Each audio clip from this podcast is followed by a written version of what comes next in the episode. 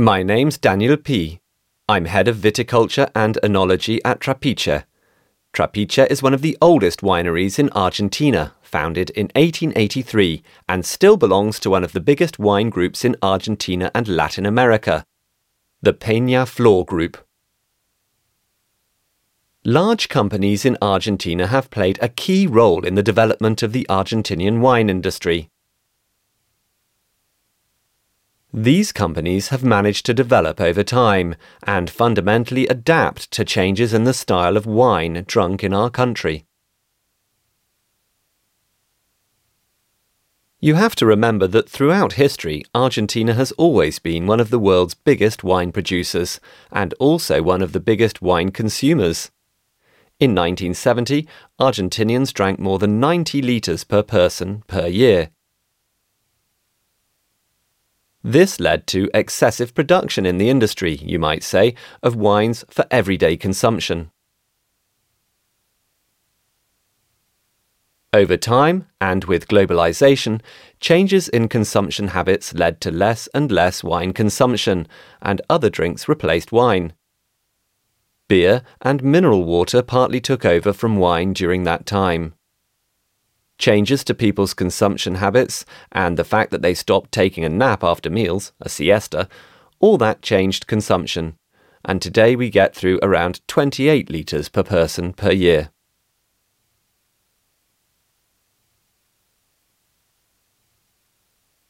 Our company has various vineyards in the Mendoza province. Mendoza's vineyards also developed in line with Argentinian consumption habits. As the most popular wine in the 1970s was rosé, and productive grape varieties were needed to make a wine that was affordable for the working class, the vineyards were located to the east of the province. There we have alluvial soils. All of Mendoza's soils are alluvial, but there are fertile areas with deep soils.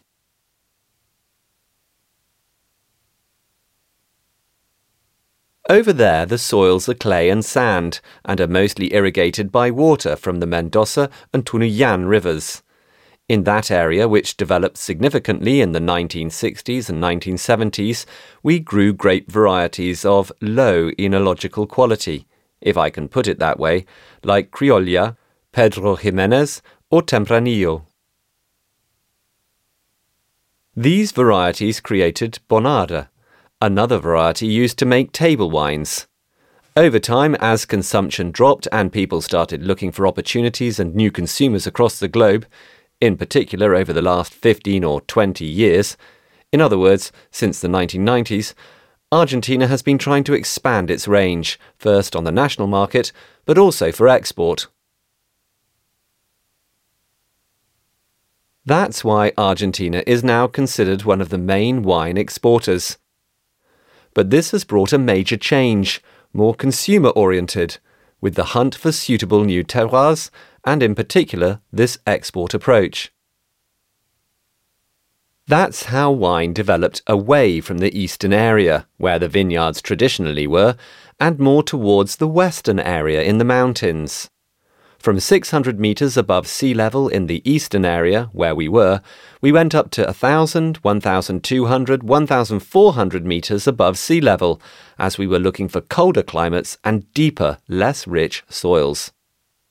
So that's the big transformation of Argentina's wine industry, and by extension, the role of these large companies in the development of our winemaking business.